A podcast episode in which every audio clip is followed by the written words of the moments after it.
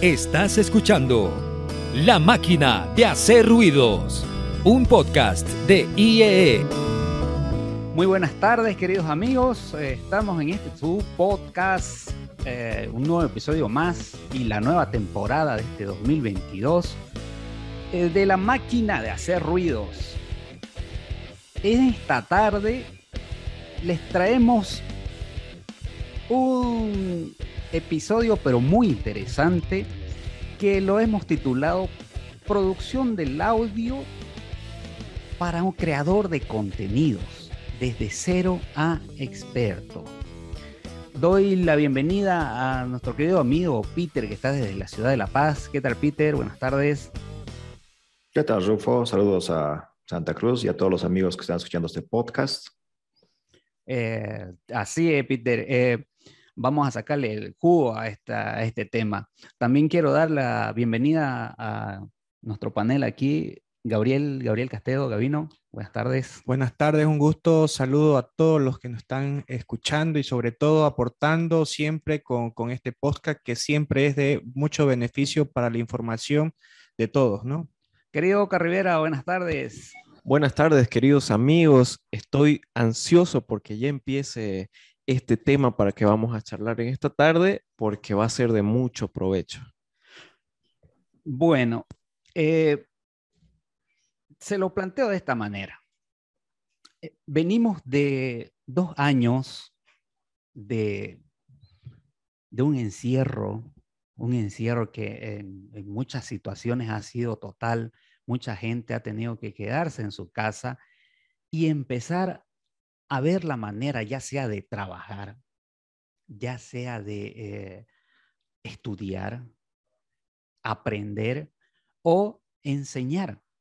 Entonces nos hemos topado con mm, ah, muchos aspe- aspectos técnicos en los cuales hemos tenido que eh, sobrellevar eh, y muchas veces improvisar las cosas. Entonces en dos años hemos aprendido eh, cómo hacer las cosas.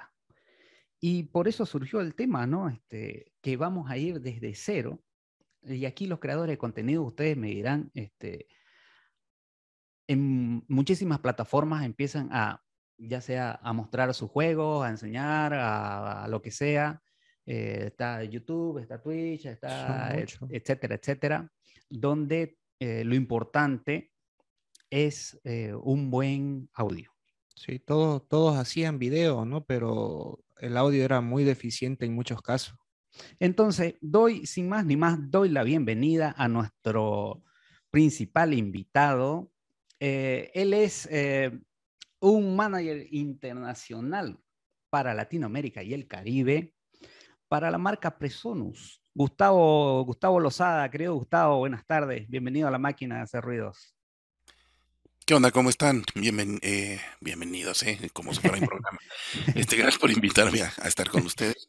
Me encanta el nombre, por cierto, del podcast, ¿eh? Esto de la máquina de hacer ruidos representa muy bien cosas Sí, como donde me encuentro ahorita, ¿no? Sí, excelente. Ahí nos vemos de todo, ¿no? Su laboratorio, Gustavo. Y, y bueno, Gustavo, este, el, el tema, el tema que elegimos para, para un poco charlar contigo es, es esto que, como les decía a, a ellos, eh, todo empieza con que yo quiero eh, mostrar algo a la gente pero entro a mi cuarto, entro a mi estudio y me encuentro con, eh, con una mesa, con una cama, con algo que está vacío. Y mi primer pregunta que surge, ¿y cómo yo encaro, cómo empiezo? ¿Por dónde empiezo? ¿Qué, ¿Qué es lo primero que tengo que hacer? Las primeras consideraciones que tengo que tener para transmitir por internet. Es una pregunta bastante completa. Voy a, voy a, re- a regresarme un poquito a lo que dijiste al principio y a lo que dijo Gabriel, si no, si me aprendí su nombre, el chico del medio, sí, Sí, ¿verdad? Sí, sí. Rufo. Oscar y Gabriel. Ah, me- para que vean que sí les puse atención. Este, voy a, re- a regresarme un poquito. Dijiste que con la pandemia, después de dos años tuvimos que aprender. No, men, yo a la semana tenía que estar aprendiendo a usar el famosísimo este, OBS. No sé si ustedes es, lo que estén usando para, para este tipo de, de transmisión. Claro, claro que sí. O alguno similar, ¿no? Que hay. Tuviste que aprender que era OBS. Y luego salen los competidores. Este, para empezar, o sea, eso eh, a la semana. Les, les, voy a contar una, anécdota rapidita. Yo estaba en el aeropuerto de Ciudad de México por tomar un avión a Ecuador. Iba a hacer una gira como las que siempre hacía Ecuador y, y Colombia dos semanas. El 14 de marzo del, 2000 del año 2020. Y el avión sale a la una de la mañana. Entonces, pues estás haciendo fila desde las 11 de la noche ahí esperando como taradito en, en la sala de espera. Y a las 12 se supone que abordas porque a la una sale el avión. Y cinco minutos antes de las 12 de la noche avisan. A partir de las 12 de la noche, Ecuador cierra sus puertas. Y así, y empezaron a decirlo en todo, la- todo el aeropuerto, que todos los aeropuertos est- estaban cerrando a partir de la- las 12 de la noche del 15 de marzo. Y te quedas, ¿qué onda, no? Ya no me pude subir al avión, me regresé a la casa y yo tenía eventos pendientes en Ecuador y en Colombia. Obviamente eso los cancelamos, tampoco va a ser tan rápido. Claro. Pero en lo que dices, ¿esto qué es? ¿Qué está pasando? ¿Para cuándo? Uno dice, bueno, quizás en un mes, en dos, Dos semanas. te, te das cuenta que no va a ser así, ¿no? Lejos estuvimos de, de saber que iba a cambiar tanto la, la vida. Pero gente como yo, que nos dedicamos a esto, pues yo no pude sentarme a esperar. Fue de, "Me- métete y aprende. Y aprende significó aprende. No, no, no te estoy mintiendo. Aprender 100% lo que es transmisión. Decía Gabriel que muchos saben hacer video. Pues sí, como ya todo mundo tiene un telefonito con camarita, pues ya cualquiera puede hacer un, un- un Instagram, un, un TikTok, ¿no? Pero pues no saben ni, ni, ni de iluminación. Por ejemplo, aquí tengo un horripilante foco dándome en la, bueno, un, circulito de luz, dándome en la cara porque es, pues así solamente, solamente así me pueden ver, ¿no? Si no me pongo eso, no me ven. Y esto yo no lo tenía hace, hace dos años. Empiezas a aprender todo eso. Desde, como los ve ustedes, bien profesionales, cada quien con un microfonito, gracias. No hay nada peor que, que pongan el micrófono ambiental, ¿no? Y se oiga todo lejano, con, con reverberación, con los ruidos de toda la sala. El Peter trae un, un micrófono también súper bueno ahí. O sea, todo esto es una fusión del mundo profesional con el mundo que tuvo que aprender a hacerlo y hacerlo rápido. Y les digo, me incluyo porque yo no sabía ni un pepino de cómo hacer una transmisión. Y tampoco sabía, y supongo que ustedes también lo descubrieron a la mala si, si lo empezaron a hacer, que si transmites desde Zoom música, suena horrible. Sí. Zoom destruye la música. Está optimizado para video y voz. Exacto. Ya poniéndonos bien ingenieriles, bueno, el rango de frecuencias que transmite está optimizado para frecuencias relativas a la voz. Y los codecs, los compresores, también comprimen las cosas para la voz, para que se oiga como los teléfonos. Claro. El clásico teléfono que la voz se oye voz de teléfono es porque está especializada la transmisión en frecuencias de voz. No vas a transmitir un concierto en estéreo y, y con todas las frecuencias por teléfono, no se puede. Para que se pueda transmitir en tiempo real o casi tiempo real hay que sacrificar mucho.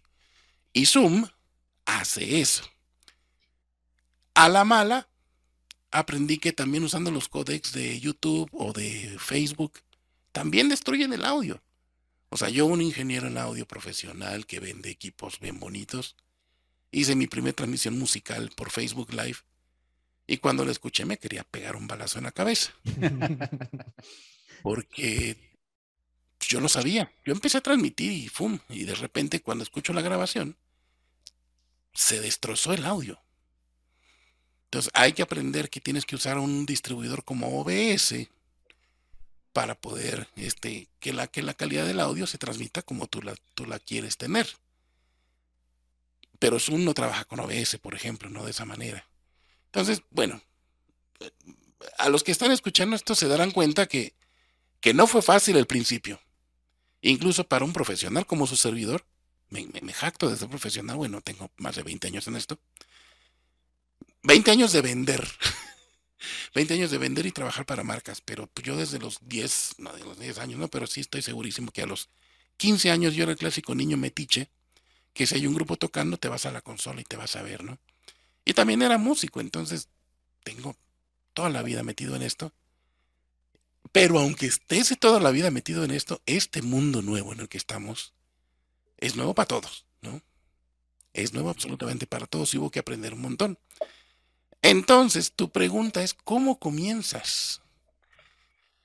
Estudiando, men. Eso, es lo primero que te puedo responder desde lo más honesto de mi corazón. Estudiando. Claro está, como cuando yo hablo de los productos de, de Presonos, que te puedo, te puedo hablar maravillas de mi micrófono y de mis productos y todo lo que sea, pero tiene que haber talento atrás, ¿no? Claro. Entonces, si vas a hacer esto, necesitas tener que decir, necesitas saber desenvolverte en una cámara que no sé si ustedes están muy, los veo muy jovencitos, no sé si tengan hijos, pero no sé si quien tenga hijos o tengan algún sobrino que hayan visto tomar clases por internet. ¿Cómo se desenvuelven los niños ahora enfrente de una cámara? Yo cuando era niño me pones una, además cuando era adolescente me pones una cámara enfrente y salía corriendo. Así y ahora los niños ya están en la cámara metidos, o sea, ya, ya, ya lo traen. Sí. Sin, sin contar a los TikTokers y YouTuberos y todo eso que pues, ya nada, nacieron para estar detrás de una cámara cuando hace dos generaciones, ¿no? Eso no, no, no, no existía. Volteas mucho a ver a Gabriel porque tiene algo que contarnos Gabriel por ahí. ¿o? Tiene. claro, yo tengo cuatro hijos justamente y, la verdad que me, me costó, eh, me costó justamente adaptarme y, igualmente trabajo en esto ya igual aproximadamente ocho años, ¿no? La experiencia en el audio y el video también, entonces, y para muchos, ¿no? Al comienzo como que fui un, también un aporte para el colegio de mi hijo para poder ayudar porque el audio de ellos hacia al receptor, o sea, o los alumnos sobre todo, era malísimo, ¿no? Entonces es más, una experiencia con uno de mis hijos, tuvo que renunciar la profesora porque no se adaptó, o sea, no pudo, no pudo llevar la tecnología, entonces ya ahí como que te dabas cuenta que algunos profesores ya mayores, no, no, no es para mí, entonces muchos tuvieron que abandonar en ese sentido, pero fue mejorando y todo aprendieron. Ahora mis hijos quizás hasta manejan mejor que yo la computadora y sus clases por, por, internet, digamos. Entonces, es, bueno, ha sido justamente un acelerón, ¿no? En esto. Sí, o sea, para que vean que no es solamente audio, o sea, es desde el desenvolvimiento tuyo frente a una cámara. Lo cual, o sea, entre estudiar y lo que traigas tú para plantarte frente a una cámara y hablar de un tema, creo que es lo primero. O sea, yo sé que todo el mundo quiere ser youtuber, este, lo que quieras, pero pues no, no, no todos lo traemos. Por ejemplo, a mí, lo que estamos haciendo ahorita, me pone de nervios. A mí me gustan las, es que a mí me gustan las transmisiones en vivo. Como que en vivo se te perdonan algunas cosas. Como, como soy músico, en vivo se te perdonan algunas cositas. Cuando es grabado se puede editar, pero si salió mal, salió mal y ya se quedó ahí forever and ever, ¿no? Entonces, a mí me gusta dar mis shows musicales en vivo. Luego la gente me dice, ay, luego veo la grabación. Pues sí, pero... Eh". Es lo mismo. No, no es lo mismo. Entonces, o sea, para que vean, o sea, por mucho que me vean aquí hablando muy feliz, no estoy en mi elemento. Mi elemento fuera si esto fuera en vivo, así como aquí estoy viendo las preguntitas y empezamos a, a interactuar con la gente. Aquí estamos pues yo no soy formal, como ya se dieron cuenta. Así que trato de que, de que sea una plática fluida, no estoy aquí nada más platicando de, de cables y de frecuencias, porque creo que es la parte que mejor les puedo compartir. Como dije al principio, yo mismo tuve que estudiar. Y creo que es lo que más vale eh, la pena compartir es la experiencia. Te puedo hablar de fierros, de cables, de interfaces, de micrófonos, pero quiero que hablar de la experiencia, de cómo se evoluciona y se llega a un punto para hacer una cosa de estas, es lo más importante. Pero ahora sí voy a hablar de fierros y de cables. ¿Vale? Eh, digamos, entre las primeras consideraciones que tenemos, obviamente está la de estudiar, ponernos a, a estudiar. En, avanzando un poquito de ya las segundas consideraciones, las terceras consideración que tenemos que tener ya hacia dónde nos dirigimos para empezar esto. Bueno, como, como también planteamos, pues cualquiera día tiene su telefonito y es tan mágica la tecnología que tú entras a Facebook y apachurras un botón que dice live y estás transmitiendo. O sea, pues, es magia negra, ¿no? Para, para, para muchos todavía. Te, te, lleva de, de, de, la nada, te lanza al ciberespacio en segundos. Pero bueno, una cosa es que quieras también hablar y otra cosa es que quieras exponer bien un tema. Una cosa es que estás caminando y hablando o en tu casa y como te decía con un micrófono ambiental y se empieza a escuchar mal y todo. Incluso yo trabajo con compañías como, como ahí con ustedes en Bolivia, en toda América Latina, y empresas que se dedican a, o más bien dicho, que invierten mucho dinero en sistemas de teleconferencia, pero que no le invierten al audio. Se preocupan mucho que las cámaras, que la que y lo que dejan al último es cómo se va a transmitir el audio. Y se oye horrendo. Por eso les dije, les agradezco que tengan cada quien su, su micro bonito y se oye, esto se oye bien, se oye controlado. Ya se, ve que están, está, están donde deben estar. Y eso, y eso se va aprendiendo. Entonces, bueno, lo primero, vamos a meternos en mi área. Olvídense del video. El video ya es otra cosa. Lo primero que necesitas para escucharte bien es un micrófono. Y ese micrófono, bueno, en Amazon, seguro que Amazon también, también vende por allá, o Mercado Libre o lo que sea, tú vas a encontrar micrófonos chinos de 20 dólares o menos, ¿no? ¿Y saben qué? Está bien. No estoy diciendo que sean recomendables, pero es mejor un micrófono chino de 20 dólares al microfonito del celular. A veces. Hay veces son tan malos que, sale peor. Pero supongamos que compran algo decente y bueno, si es mejor, porque de alguna manera ya te es direccional, tiene su switchito de on-off, puedes ponerle volumen, pero bueno, ¿cómo le vas a poner volumen? Falta el segundo elemento. De tu micrófono, ¿qué es lo primero que debes de tener? afortunadamente yo pues, tengo un estudio y tengo micrófonos, no de 20, pero sí como que de 100 dólares para arriba y al, infinito. Depende de lo que quieras grabar.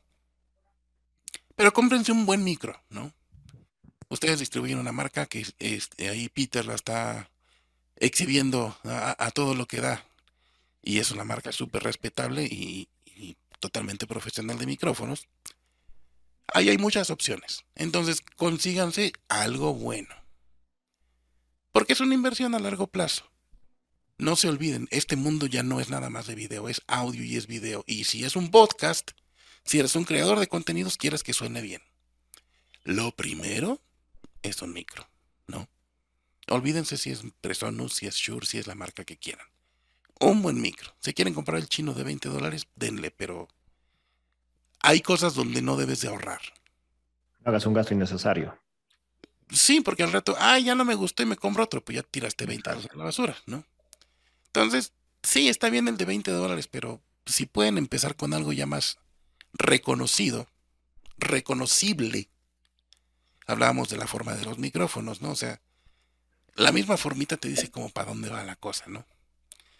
Este, entonces, número uno, un micrófono. Eso es indispensable. Ahora, ese micrófono a dónde va conectado. En el caso del micrófono de Peter, si los que tengan ojo de águila, verán que el cable que está conectado al micrófono es muy delgadito. Entonces te quedas, ¿y eso qué es? No es un cable XLR, es directamente un cable USB. Y con eso te ahorras infinidad de problemas. Infinidad de problemas.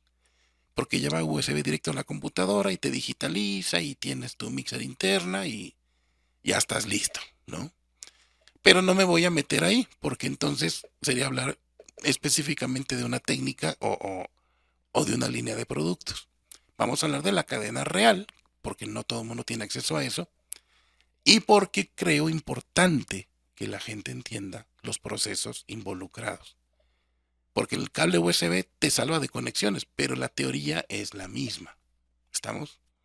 Claro, sería más plug and play, ¿no? Es plug and play, pero de todas maneras necesitas saber estructura de ganancias y cómo está llegando algo y todo eso. Entonces, tu micro tiene que ir conectado a algún lado. Olvídate del USB, el USB es, te vas a brincar el brinco cuántico y ya llegas directo a la computadora. Pero hace rato, cuando estábamos preparando esta transmisión, tuvimos que calibrar los volúmenes de cada quien. Entonces, Correcto. tiene que haber cierto conocimiento de, de audio. Mi ejemplo favorito, aparte de, de, lo que estamos planteando acá, es cuando tú conoces un músico profesional y con profesional quiero decir de escuela, ¿no? No sé, un chelista salido del conservatorio y le dices, oye, estoy buscando, o un productor que yo conozco está buscando un chelista, mándame un demo. Hace 10 años era complicadísimo. Hoy día agarran su teléfono y se graban con el teléfono. Pero para mí eso no es un demo profesional. Un chelo no se va a grabar bien con el microfonito del teléfono y se va a perder todo el... Todo va a sonar feo. Entonces ahí es donde entra el ok, sí, está la herramienta, pero no va a sonar a lo, a lo, apropiado. Entonces, de entrada, amigo chelista, amigo trompetista, amigo guitarrista, tú que vas a hacer narraciones, tú que quieres grabar a tu hijita tocando la flauta de Yamaha que le enseña a tocar en la escuela, todos necesitamos un buen micrófono. Entonces, le di vuelta 10 minutos, nomás para decirte que necesitas un buen micrófono. Es, no puedo hacer mayor énfasis en eso, o sea, un buen micrófono, punto. O sea, no, no, no, no, no escatimes ahí. Luego, ¿dónde lo conectas? De nuevo, si es USB, va a la computadora.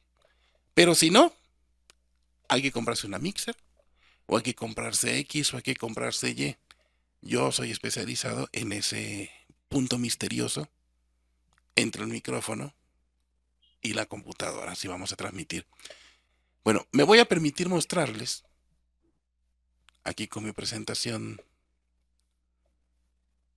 ¿Cómo, ¿Cómo, lo explico?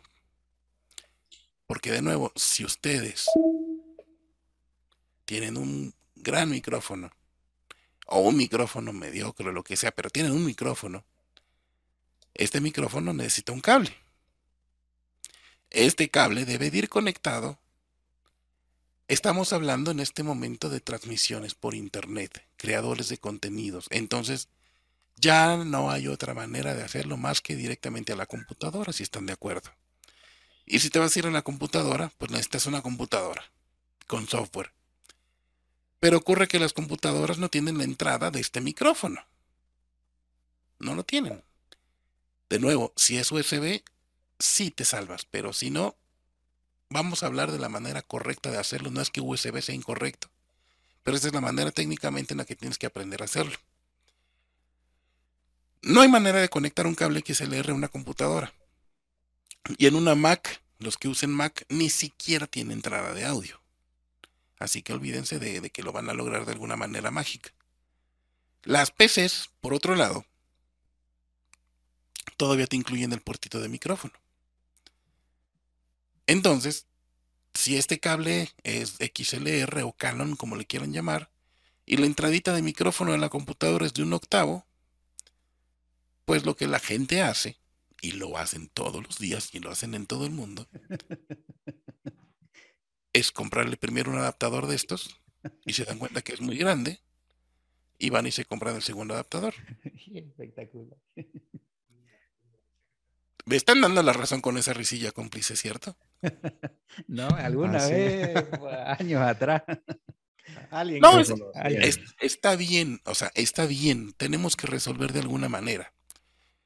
Pero ocurre que si se compraron un micrófono que se llama decondensador, requiere una cosa llamada Phantom Power, o sea, corriente eléctrica. Y este puertito no te va a dar corriente eléctrica, entonces ni siquiera va a encender. Si pones un micrófono como el que yo tengo, o como el que tiene Peter, no, no, no logro ver cuáles son los de ustedes, que requieren muchísima ganancia, tampoco van a sonar porque requieren estos muchísima ganancia de entrada. Entonces, pues esto no es correcto. Definitivamente no es correcto. ¿Va a entrar la señal a la computadora? Sí. Si es de condensador, no, porque ni siquiera va a encender el micrófono. Si le pones un dinámico, pues depende qué micrófono sea y va a entrar una señal. Pero entonces la calidad de tu micrófono va a quedar destrozada por estar utilizando estas cosas con el puertito de entrada de la computadora. Así que por favor no lo hagan, no gasten su dinero y lo vayan a acabar usando mal. Esto es un glorioso fail, ¿no? Al igual, estamos hablando de creadores de contenidos. Si tocas guitarra, va a ser exactamente lo mismo. Si te compras tu guitarra bonita y tu computadora bien bonita, con tu software bien bonito, pero si pones el famoso adaptador, tampoco va a sonar bien tu guitarra. Entonces, esa no es la forma. Esa entradita de micrófono de las computadoras es para los micrófonos que son de... que viene audífono con un microfonito acá, los headsets famosos. Es para esos y es para Zoom. ¿ok? No es para crear contenido, no es para grabar audio con calidad. Entonces, esto pues tampoco lo hagan. La manera correcta es, necesitan un puerto de entrada. Ese puerto de entrada, ¿qué es lo que va a hacer? El micrófono y la guitarra o lo que sea necesitan convertirse en digital. Vamos a empezar con esos pasos. Las computadoras solamente graban datos digitales y las guitarras y los micrófonos no son digitales. Necesitas convertir ese audio en audio digital. Existen unas cositas llamadas interfaces de audio. Hay infinidad de modelos de marcas en el mercado. Yo lo que le estoy presentando es la Audiobox Go. Vamos a comenzar a echar el comercial a Presonus, ¿verdad? Por supuesto. Esta es la interfaz más nueva y curiosamente es la más chiquita. Eh, como en nos empezamos a lanzar productos como que mucho más profesionales de entrada. Y finalmente decidimos, oye, ¿por qué no atacamos el mercado de justamente de podcasters y gente así? Entonces, finalmente sacamos un producto bastante económico y chiquitito y súper portátil, que precisamente es para estas aplicaciones. Pero olvídense del modelo en este momento cualquier cosa que se llame interfaz de audio va a ser el punto neurálgico donde van a conectar sus cosas. Si tienen un micrófono, debe de tener una conexión XLR. Si van a conectar una guitarra o un bajo, debe tener una entrada de instrumento. Y si es para el micrófono de condensador, debe tener Phantom Power. O sea, los famosos 48 volts. Y aquí, el, por ejemplo, en este modelo, aquí está el foquito en medio, brillando a todo lo que da, diciéndote que tengo 48 volts. Entonces, esto es lo que necesitas. Pero esto es nada más el principio de todo. ¿Cómo te conectas, no? Mi guitarra con su cable de guitarra a una entrada hecha para una guitarra. Micrófono con su cable de micrófono a una entrada hecha para cable de micrófono. Y esto ya se va USB a la computadora y de la computadora al universo, ¿no? Esa es la manera correcta de hacerlo, de cómo te conectas y qué necesitas. Y en esta foto lo tenemos todo. Necesitas, antes, antes de meter una marca, necesitas talento, tema de qué hablar, desenvolvimiento. Pero a partir de ahí empieza el trabajo de ustedes y, mío como marca. Y te vamos a vender un micrófono, y te vamos a vender una interfaz. En el caso de Presuno, las interfaces incluyen software, así que ni siquiera hay que pagar ya por el software, ya viene incluido. Depende de qué versión quieras, por supuesto. Y son las tres cosas básicas. La, la que me faltaría aquí es unos buenos audífonos o unos buenos monitores de audio. Que son los que te van a dar la experiencia completa de estudio. Cómo escucharte, cómo grabarte, cómo ingresar Ustedes, perdón. Y esto es lo que necesitas para hacerlo bien. Este punto de en medio puede ser una cosa, de nuevo, chinita de 20, 30 dólares, o puede ser una mixer digital de cientos de miles de dólares. Al final su trabajo es recibir señales, digitalizarlas y mandarlas a computadoras o a un show en vivo. ¿no? Entonces, aquí te respondo la primer pregunta esto es lo que necesitas. Micrófono, tu cable y a dónde conectarlo para que esto lo digitalice y lo mande a una computadora. Perfecto, perfecto, Gustavo. Eh, y bueno, eh, nos daremos cuenta que hay muchísima tela que cortar. Sí, mucho. Y bueno, tenemos el micrófono, la interfaz, el software. Ahora, el micrófono nos hablaba, eh, Gustavo, eh, los micrófonos con Phantom. Nos hablaba también un poquito de, micrófonos dinámicos, que es lo que estamos usando nosotros aquí, dinámico. Y la siguiente pregunta va por ahí más o menos de, acerca de los micrófonos. Si yo no tengo uh, una acústica correcta en, mi lugar, o si voy a salir uh, o voy a estar al aire libre, ¿qué micrófono sería el, recomendable? ¿Qué, con cuál puedo, puedo tener un buen producto? Esa es una pregunta espectacular que, como te insisto, yo mismo estoy aprendiendo. Este, este micrófono que tengo es de mi marca, por supuesto.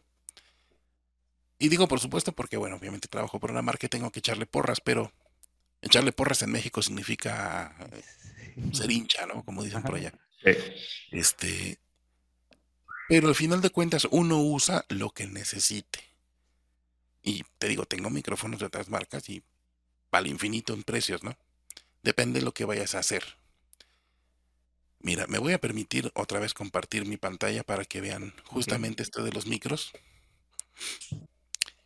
Para que los amigos que están viendo esto lo entiendan bien clarito. con respecto a los micrófonos, hay tres tipos de micrófono, pero los más comunes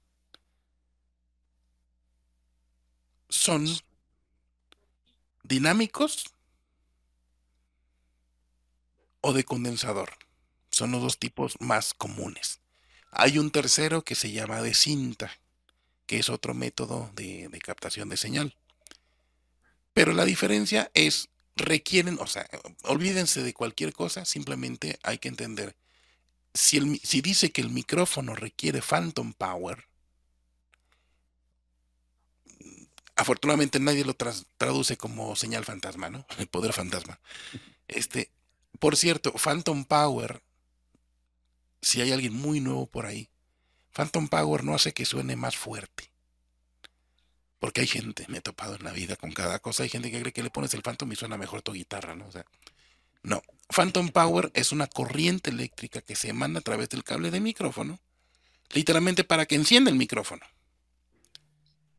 y nos vamos a meter un poquito en cómo funcionan. El oído, tenemos una cosa llamada tímpano, que es una membranita que vibra. Y con vibrar hablamos de las vibraciones que hay en el aire. Golpeando tímpano, este vibra y pega unos huesitos y ta, ta, ta. Magia negra y vudú y estamos escuchando y somos, somos seres que tenemos el don del oído. A nivel eléctrico se puede reproducir. Existe una membrana que puede ser de diferentes tamaños, y esta membrana recibe las señales sonoras, las presiones sonoras, y se mueven. Y ese movimiento genera electricidad. Por cierto, si tenían duda sobre qué es audio y qué es sonido, sonido es lo que está en el aire, lo que escuchamos cuando estamos sin audífonos en la calle. O en tu casa simplemente oyendo lo que hay a, a tu alrededor. Cuando esas ondas sonoras se convierten en electricidad, ya se llama audio. Porque hay gente que maneja sonido y audio como si fuera la misma palabra y no es cierto, ¿no? Entonces, cuando ese sonido se convierte en electricidad, en ondas que se convierten en una, una señal eléctrica, ya estamos hablando de audio. Entonces el micrófono, por eso se llama, el nombre oficial del micrófono es un transductor. Te convierte una señal acústica en una señal eléctrica. Y el Phantom Power lo único que hace es que sea mucho más sensible o menos sensible. Porque los, micrófonos de Phantom Power reciben señales, pues se trata de que sean mucho más delicados Y para responder específicamente a tu pregunta, un micrófono cuando es de condensador, vamos a hablar primero de los más avanzados, un micrófono de condensador es extremadamente sensible. Tú puedes poner un micrófono de condensador en medio de la sala y a un baterista y te va a captar todo. Depende qué tan grande sea, qué tantas frecuencias te va a captar. Pero te lo va a captar con mucha sutileza y mucha presencia. Un micrófono de condensador es, ya sea para un súper buen cantante con buena técnica, en una sala bien tratada, porque hablaste del tratamiento acústico, si no tienes tratamiento acústico bueno, si no tienes control de tu dinámica, el micrófono de condensador, más que ayudarte, te va a, perjudicar. ¿Por qué? Porque si te lo pones muy cerca, te va a captar todos los, los famosos explosivos. Necesitas un filtro este, anti-pop, si, si acaso. Mucha gente no se lo compra. Entonces, desde ahí comienzan los problemas. Luego, si te lo alejas, pues te va a empezar a captar tu voz, pero también al grillo y al perro y al teléfono y al ventilador y todo lo que tengas. Entonces, ahí es donde el tratamiento acústico es importante. Si no tienes tratamiento acústico y va a hacer un podcast en tu casa, no te compres uno de condensador. Él va a captar la olla expresa en la cocina, la licuadora, el perro, el vecino, todo. Son muy, muy sensibles. Y la gente dice, bueno, le pongo una compuerta de ruido. No, o sea, la, la, para mí, que soy un viejito ya en esto, es, es, horrible pensar que a los 50 años soy un viejito, pero soy un viejito en el audio a los 50 años. Porque he vivido todas las etapas este, de, de, todo lo que ha ocurrido en los últimos años. Y hay mucha gente que dice, le pones una compuerta de ruido, que es un proceso que bloquea ciertas señales y solamente abre el micrófono en determinadas frecuencias o, o niveles de intensidad sonora. Pero eso no es natural. Lo mejor en el audio es que el micrófono te sirva donde estás y lo coloques y ahí está la señal natural lo más lo más bonito, lo más presente posible, nomás con colocar el micrófono.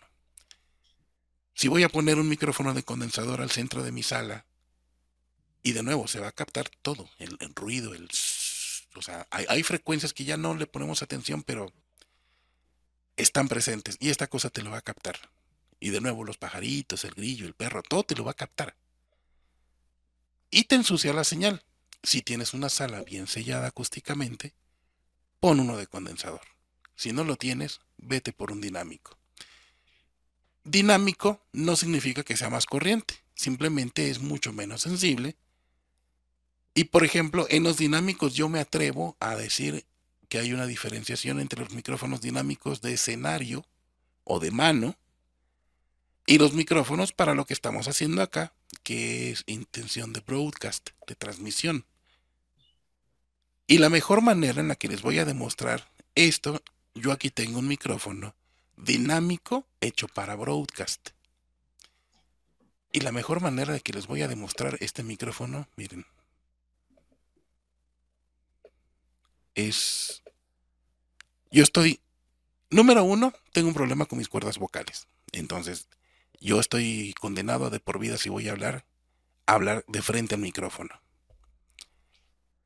Por eso lo tengo tan cerquita. Miren la magia de este micrófono. Yo tengo un ventilador aquí al lado. Hace calor. Y no lo oyen. Y no tengo una compuerta de ruido. Lo que pasa es que este micrófono capta lo que tenga exactamente enfrente. Por eso son micrófonos de broadcast como los que ustedes tienen allá o, los, los que deberían de tener ahí. Cuando estás en una mesa con cuatro personas, cinco personas y todos los micrófonos captan lo de todos, también se vuelve un desastre. Lo que quieres, y vean esta demostración, lo que quieres es que el micrófono te capte aquí enfrente. Si yo me empiezo a mover y me empiezo a hacer hacia un lado, se empieza a dejar de escuchar de inmediato. O si me hago hacia adelante, ya no me oyen. ¿Se dieron cuenta? Es, es la mejor demo que puedo hacer de este micrófono. Estoy hablando acá, me oyen con claridad. Pero en cuanto me voy a voy por mi botella de agua, me dejan de oír. O si simplemente quiero hacer un comentario offline, me hago así. Y prácticamente dejan de oír. Entonces, me preguntas qué recomiendas, te lo estoy diciendo así abajito del agua, pero bien presente, ¿no? Claro, claro. Un micrófono dinámico, si es para creador de contenidos narrado, no hay nada mejor que un micrófono dinámico. Y especialmente los que digan que son enfocados en broadcast. Porque así te olvidas del tratamiento acústico, de la contaminación que hay alrededor de, sonido. Y capta tu, micrófono con toda la claridad. Lo, lo estamos viviendo aquí todos. O sea, de nuevo, gracias por usar micrófonos decentes. Está silencioso, se escucha a la perfección todo. Así es, así de simple, ¿no? Perfecto, perfectísimo. Mi, siguiente consulta va por, por el lado ahora, si ya pasamos los micrófonos, por el lado de las, de, las interfaces.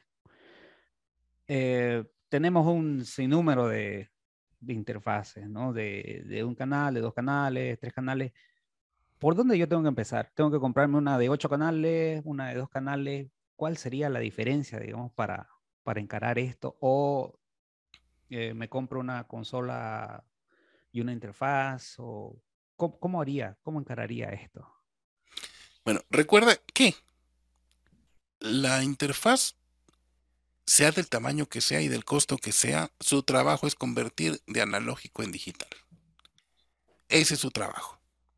Su otro trabajo, que obviamente es el, primario y el más, más importante, es ofrecerte la conectividad apropiada, que no uses adaptadores locos, sino que si es XLR, tenga entrada XLR. Si requiere Phantom Power, que tenga un botoncito que te mande Phantom Power. Y que tenga un control físico de ganancia, ¿no? Para que puedas controlar cuánta señal entra. Los fabricantes, todos te vamos a hacer, al final todas las interfaces o una mixer hacen exactamente lo mismo. Recibir la señal, darle ganancia y convertirla a digital. Así que si nada más vas a hacer tú, digamos, si vas a hacer un podcast y es únicamente tu voz, pues con una interfaz chiquita de dos. Hay cosas de un canal, de hecho, justamente la que les estaba enseñando. No sé si se aprecian aquí. Sí, sí se aprecia. Tiene una entrada de micrófono. La otra es de guitarra, es la que les acabo de enseñar en, el PowerPoint. ¿Sí? Exacto. Esto es lo, perfecto para una persona, lo que llamamos el cantautor. Tu micrófono y tienes este, la otra para tu guitarra. O para la persona que va a hacer podcast. Simplemente conectas tu micro y ya tienes todo listo. Si tienes intenciones de producir música, creación de contenidos, creación musical, y quieres grabar una batería, pues esto no te sirve. Hace rato dije que si te compras un micrófono de condensador y lo pones frente a la batería y te capta todo. Sí, sí es cierto, pero eso déjaselo a los Beatles en los años 60, ¿no? Hoy día ya las grabaciones de batería son con un micrófono por tambor. O hasta dos, más ambientales, más de sala, más etcétera. Entonces requieres, pues ya dependiendo, perdón, una interfaz de dos canales, cuatro canales, ocho canales, y como te imaginarás, ahí estás viendo los tres que están atrás de mis teclados. Aquí tengo otros cuatro y drum machines y etcétera. Entonces imagínate, cada teclado es estéreo. Mm. Entonces si tengo ocho teclados aquí más dos drum machines, pues son ocho y dos son 16 entradas más cada drum machine tiene cuatro. Olvídate. Un interfaz de dos canales no me sirve para todo este todo este lo que tengo acá, ¿no? Necesitas una interfaz. En este caso ya no tengo una interfaz, tengo una mixer digital. Pero una mixer digital, a fin de cuentas, es una interfaz. Te recibe todo por separado, lo mezclas y también lo puedes grabar por separado. Entonces depende, depende de tus pretensiones. Yo sé que hay gente que afortunadamente sí tiene la plata y va y se compra la interfaz más cara de la marca más cara y con ocho, ocho preamplificadores, pero nunca la vas a usar, ¿no? Está bonito que la tengas, pero pues es desperdicio de dinero. Mejor cómprate la chiquita, de buena marca, y con lo que te ahorraste te compras unos buenos audífonos, o te compras el micrófono, o te compras unos buenos monitores, ¿no? Entendido, entendido, perfecto. Y el último punto a tocar que hay mucha gente que no lo entiende, que sería la parte del software. ¿Qué, eh, papel juega el, el software ya en nuestra producción? ¿Es importante? ¿No es importante? ¿Podemos utilizar cualquiera? Eh, la verdad de las cosas es que el software es únicamente un medio. De nuevo, si no tienes talento, si no tienes de qué hablar, ni lo intentes. El software no lo va a hacer por ti, ¿no? Exacto. El software no va a generar el contenido. Claro. Hay software maravillosos de video en lo que tú tomas a un niño caminando y pones varias tomas y te arma, le pone música y lo pone a bailar. Sí, hay software que hace esas cosas tan increíbles, ¿no? Los anuncios de Instagram de... No, sé qué anuncios les salgan ustedes, pero a mí me salen un montón de, ese tipo de programas que te dice, mire, te los, te los sincroniza con la música. Y en efecto, o sea, sale una niña patinando y con dos o tres tomas, no sé qué haga el software, pero le pones música y hasta el movimiento lo sincroniza con los beats y todo. O sea, está bien loco, ¿no? O sea, la tecnología ya, ya avanzó todo eso. Pero a fin de cuentas necesitas a la niña patinando. claro. O sea, necesitas el... Con, literalmente necesitas el contenido. Y el contenido no lo va a crear. O sea, puedes utilizar cosas prehechas, música prehecha, sí. Puedes tomar pedazos de podcast de otra gente y armar tu, tu podcast, pero con podcast de otras personas también. Pero eso no es creación, ¿no? Eso es ensamble. Si vas a crear, necesitas tú hablar, tú grabar, tú tocar. Si estamos hablando de eso, es literalmente creación de contenido. Entonces, de eso no te salvas, necesitas tener talento y, de, y tema, ¿no? Correcto, correcto. El software, el software es únicamente la herramienta donde vas a grabar. Mira, voy a, voy a. Hay muchas cosas involucradas si hablamos de software y de grabación. Te voy a hacer la demo más rápida que pueda en la vida sobre qué onda con el software. Estoy abriendo mi Studio One. Studio One es el software de Presonus. Como les dije, en cualquier interfaz, por cierto, eso es bonito. Porque cualquier interfaz, desde la más chiquita hasta una mixer cara como la que tengo acá, incluye en Studio One. Y de nuevo, es relevante lo que estoy diciendo. El software nada más es una herramienta para plasmar las cosas. Vienen, tenemos tres versiones del software, una gratuita, que funciona bien, una intermedita, que es la, la, que más se usa, y está la profesional, que ya tiene funciones que mucha gente ni las usa, ¿no? Yo obviamente recomiendo el profesional porque es el que tengo que vender. Pero la verdad de las cosas es que el software es únicamente un, un medio para plasmar las cosas. ¿A qué me refiero con eso? Vamos a compartir mi hermosa pantallita. Ahí está viendo mi estudio One, ¿no? Correcto. Este es mi software. Yo tengo la versión profesional, pero olvídense que es Studio One. Olvídense si es otra marca, otra versión, lo que sea. Es un medio. Tiene que ser tan sencillo de usar. Y tienen que sentirse tan familiarizados con ese software que ya no tienen que ponerse a pensar cómo crear un canal. ¿sí? ¿A qué me refiero? Vamos a, en este caso, vamos a grabar mi micrófono. Tiene que ser, es muy natural el saber cómo configurar, cómo poner a grabar algo y literalmente qué botón apachurrar para que se empiece a grabar. 1, 1, 2, 2, 3, 3, 4, 4. Y ahí viene la super magia para que se empiece a grabar. 1, 1, 2, 2, 3, 3, 4, 4. ¿Cuánto me tomó grabar? Segundos. ¿Sí? Esto es lo que hace un software. El software nada más es la herramienta de grabación. Si yo a esto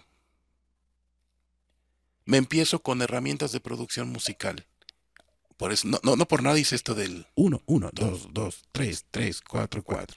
Esto puede ser un beat, ¿no? Yo puedo tomar una batería digital ahorita y empezar a ponerle un ritmito y ponerle efectos.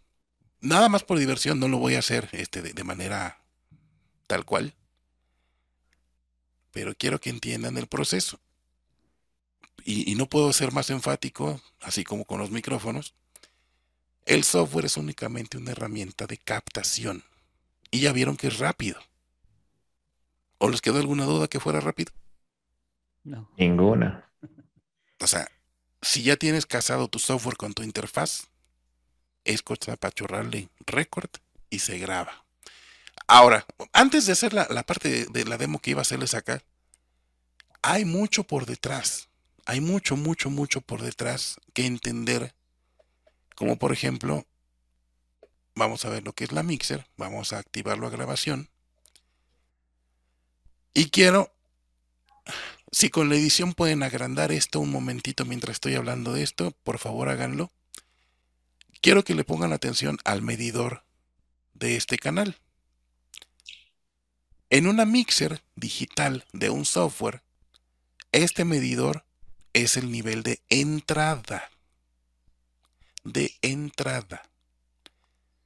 Entonces, esto no tiene nada que ver con que yo mueva este fadercito o no. Se dan cuenta que si lo subo o lo bajo, el nivel me lo sigue enseñando ahí. Este fader es una vez que ya está grabado cuánto de esa señal me la va a mandar a la salida. Pero este indicador me está marcando el nivel de grabación a la entrada. ¿Cómo logré este, ver o, o- o llegar a una grabación decente? Porque lo que estamos oyendo acá no tiene ruido. 1, 1, 2, 2, 3, 3, 4, 4. Se captó a la perfección, tal y como me están escuchando, no distorsionó, no se oyó más bajito, no se oyó más alto, no se comió frecuencias, ¿no? ¿Cómo logramos eso? Bueno, de nuevo, yo ya lo respiro todos los días, así como ustedes ya tienen también su setup por ahí. Pero, como les decía, las interfaces deben de tener algo que se llame un control de ganancia. Ganancia es el volumen de entrada. Y en el mundo digital tienen que entender que no es necesario, como lo- lo- los viejitos del audio, nos acostumbrábamos a que esta señal de entrada siempre esté picando al tope. El clásico picar en rojito, ¿no? Pero no, en el mundo digital, ya, y ya tiene esto, pues, sus- por lo menos sus 20 años ya de, de estar establecido, si estamos grabando en digital a 24 bits, la señal no tiene por qué ser tan fuerte. Para que me, me entiendan de una manera simple, y con simple quiero decir que todos lo usemos de manera coloquial, esa señal de entrada, esto, esto, es, esto es salida.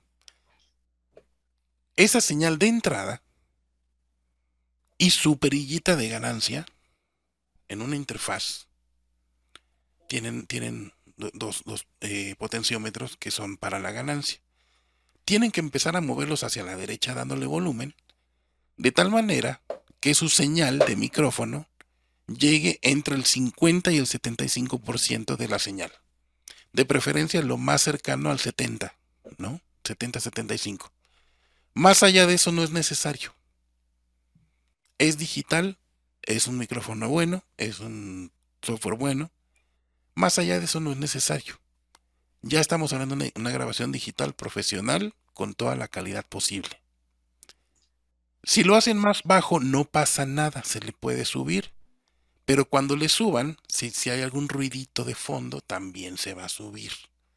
Entonces lo que quieres es que a tu entrada, cuando estés grabando, simplemente véanlo aquí abajo o véanlo acá arriba. Mi micrófono está pegando justamente como les dije, o sea, no, no es cuento chino. Vean, está llegando al 70-75% en sus picos máximos. Ya lo respiro, ya mi, mi sistema ya lo tengo calibrado así. Si voy a grabar una batería, yo antes de escuchar cómo suena, pongo los micrófonos y ajusto la ganancia del bombo, del redoblante y de cada tambor para que en su pico máximo llegue al 75%. Cuando ya logré eso, les prometo que en cuanto le suba los faders, la batería ya va a sonar bien. Porque la estructura de ganancia ya está armada. Entonces ya sabiendo que está entrando bien, que no está distorsionando, que está presente, o sea, puede sonar muy fuerte o puede no sonar. Entonces mueves tu micrófono, de nuevo. Si por alguna razón yo no me puedo poner mi micrófono enfrente y tengo que estar de lado, pues vean que no, no, no va a ser igual. Y aunque le suba la ganancia, no es lo mismo a que simplemente lo gire y que apunte a mi boca. ¿Sí? O sea, son, son cosas que se tienen que estudiar como Vamos a regresar acá. Como tengo un amigo que es una demo bien, bien cómica, que estamos hablando de microfonía y pone el amplificador de guitarra, y ustedes han visto seguramente a los guitarristas que no tienen base para el micrófono de su guitarra y lo cuelgan enfrente. Eh, ahí salió otro, ¿no? Aquí hay un guitarrista. Bueno. identificado. comúnmente se ve eso en bastantes lugares. Pero, eh, de nuevo, o sea, aquí me está apuntando a mi voz. Es exactamente que hagas esto. No quieres que suene así. Tú quieres que suene así. O sea, es tan elemental, pero lo dejan pasar tantas personas. O los cantantes que cantan con agarrando la copa del micrófono los que quieren la pose, los reggaetoneros, los raperos. Pero no, aunque seas un reggaetonero o un rapero o un rockero o Luis Miguel, necesitas tomar el micrófono bien. Del cuerpo, dejar libre, dejar libre toda, toda la cápsula. Si no la saturas, o sea, escúchenlo, simplemente si yo empiezo a encajonarlo con las manos, pues le estoy quitando contenido frecuencial. Suena diferente. Entonces no la tapes. Se ve cool, sí, se ve cool que la agarras acá y estés brincando. Pero se va a ver igual de cool si lo agarras un poquito más para atrás y le vas a ayudar un montón a tu sonido y a tu ingeniero de, de sala, ¿no? Entonces, todo tiene que ver cómo pongas el micro. Pero regresando a la grabación, esto del, de verdad tómenlo como el consejo más importante que les pueda dar el día de hoy. Si vas a grabar, mueve tu perillita de ganancia y tu señal de entrada que te marque hasta el 70% máximo. O sea, incluso no voy a gritar, yo mi voz está, está dañada y no puedo gritar. Literalmente yo no puedo gritar en esta vida, ya no puedo. Pero sí puedo hablar un poquito más fuerte. Ah, y en el indicador nunca se va a pasar de ese 70. Quizás suba al 80. Si grito mucho. Pero armen su estructura de ganancias así. Ese volumencito de entrada ese indicador 70% se le llama estructura de ganancia. Si quieren verse bien pros con sus cuates, ah, yo armo mi estructura de ganancia con un 70% de entrada. Perfecto, así díganselo a sus amigos para impresionarlos. Pero es la manera en la que va a funcionar bien. Les aseguro que va a sonar bien. El problema viene, voy a apagar mi micrófono. Voy a compartir la pantalla otra vez, lo mismo que estábamos haciendo. Vamos a borrar esto. Voy a, voy a mutear para que no me escuchen, porque voy a hacer algo súper mal. ¿Sí?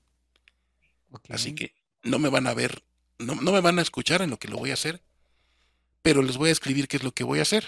Le voy a subir la ganancia de tal manera que esto distorsione. Y luego lo vamos a escuchar. A, a, volumen decente. Para que vean qué pasa cuando te pasas. ¿Sí? Así que no me van a oír, no quiero que me oigan. Hagamos un minuto de silencio. Sí. Pero pueden ver la señal. Sí, total, totalmente, la estamos viendo. Ahí está. Vamos a empezar el. Ahí, ahí está distorsionando. Sí. Totalmente en el tope. Entonces, uno, dos, tres, cuatro, cinco, seis, siete.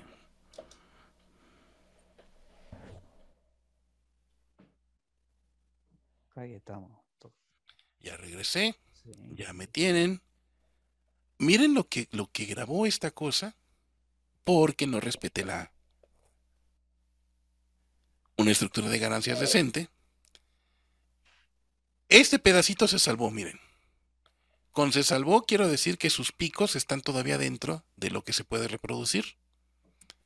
Pero estos de acá, si lo vemos más de cerca, literalmente los decapitó.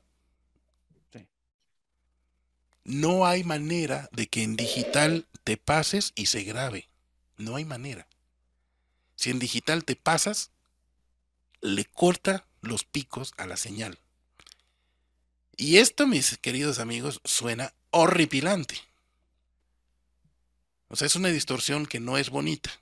En el mundo analógico, cuando saturabas, no había manera de que sobresaturara, así que se empezaba, se empezaba a hacer una compresión natural del sonido bien rica, que en el digital no existe. En el digital, esto lo voy a bajar para que no suene nada tan horroroso, pero va a sonar horroroso.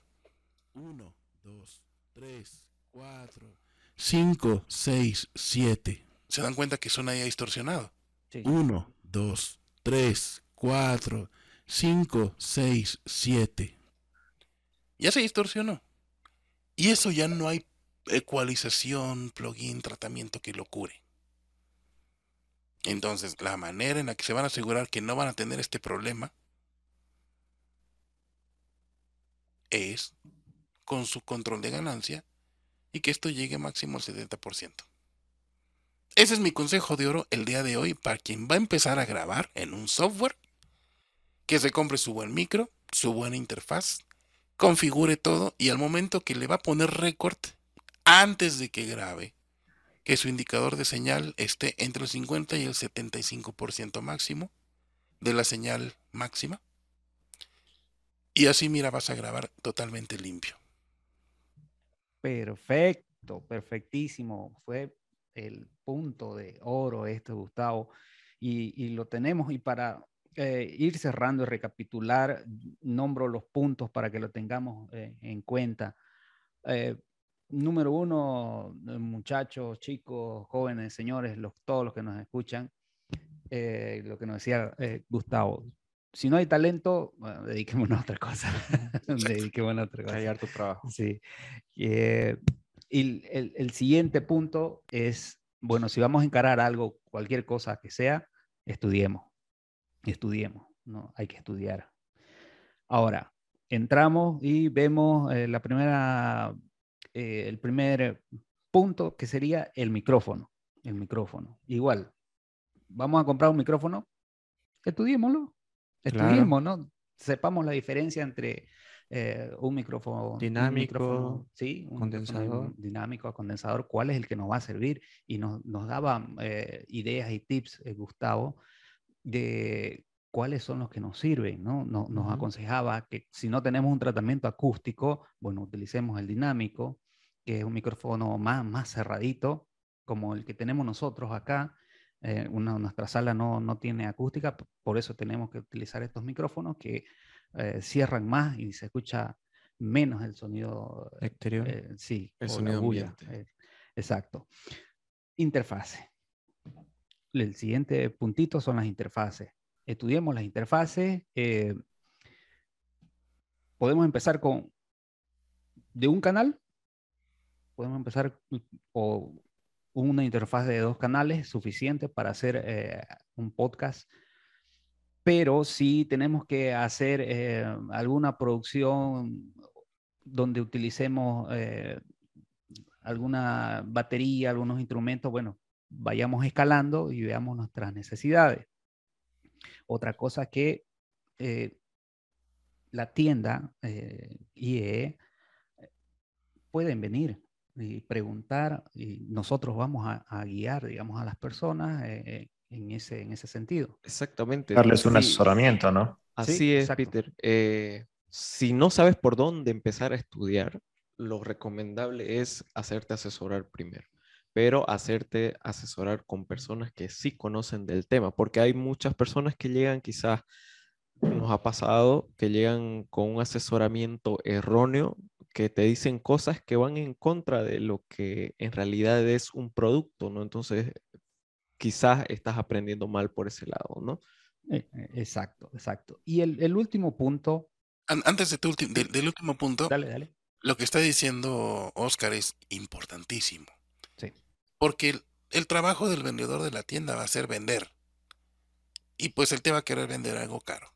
Entonces, hay que apelar a que te dé una recomendación profesional. Porque como decía, si te vas a te voy a vender por sacar más comisión una interfaz de ocho canales que no necesitas, mejor te vendo la chiquitita, pero también te vendo el micro y los audífonos. Y por la misma plata te estoy vendiendo una solución entera y no algo que no lo vas a usar y que de todas maneras sigues necesitando micrófono y audífonos y monitores y software y todo lo demás, ¿no?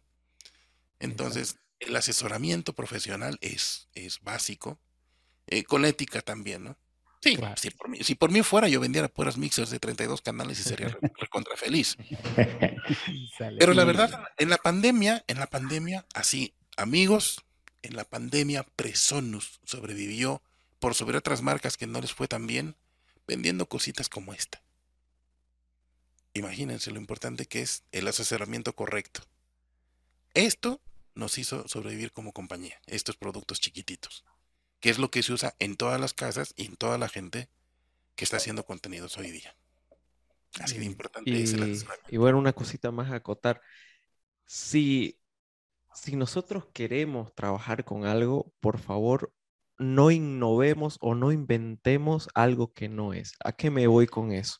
Quizás eh, existen soluciones que la gente piensa, no, me compro una interfaz de dos canales y me hago un cable que tenga cuatro cabezas XLR y puedo microfonear una batería con con eh, con, con, una interfaz de dos canales. Por favor, las personas que nos están escuchando, no hagan eso. Por favor, no inventemos sobre lo que ya está hecho.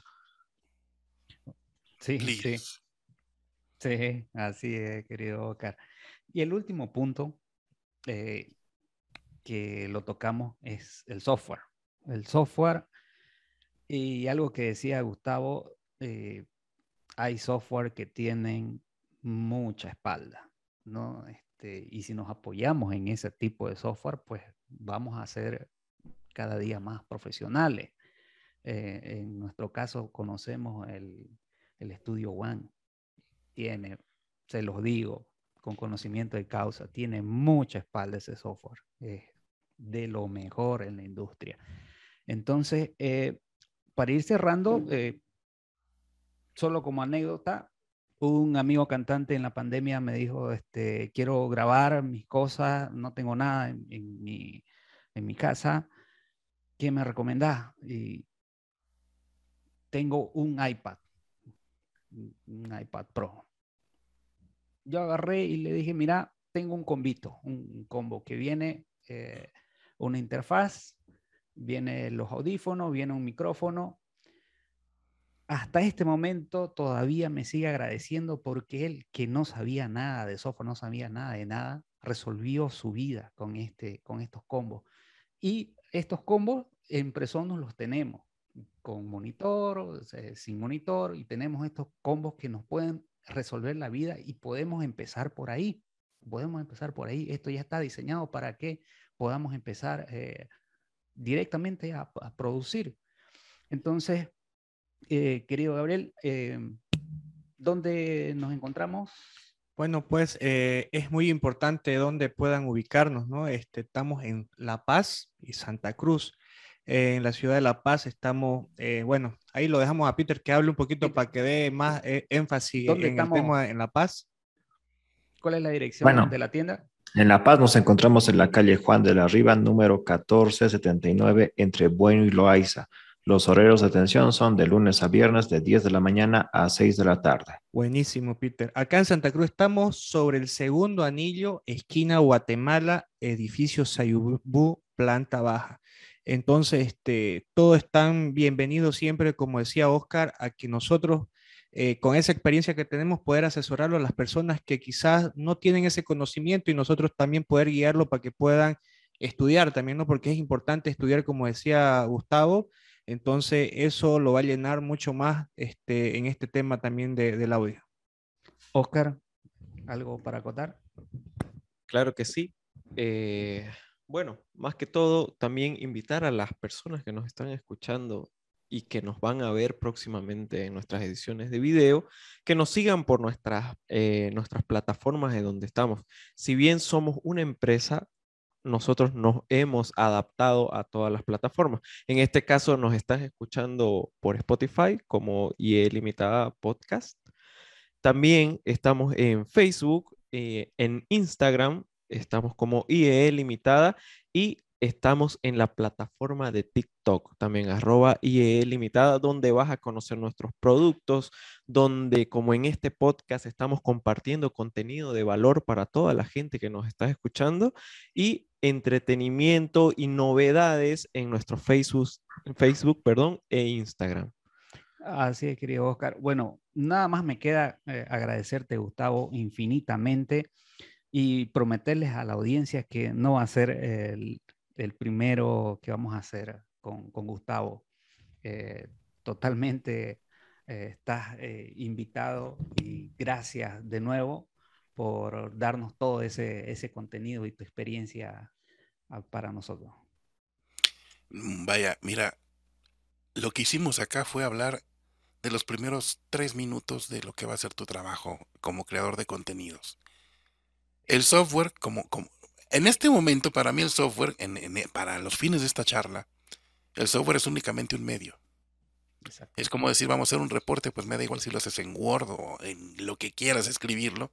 No hay otra cosa aparte de Word hoy día, ¿no? Creo. Pero vas a utilizar el software como el medio. Ya vieron que es rápido grabar, es sencillo grabar.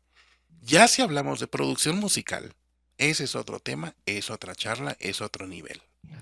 Saber aplicar procesamiento dinámico y agregar música y mezclar es otro tema. Aquí estamos hablando qué requieres para tu estudio de creación de contenidos.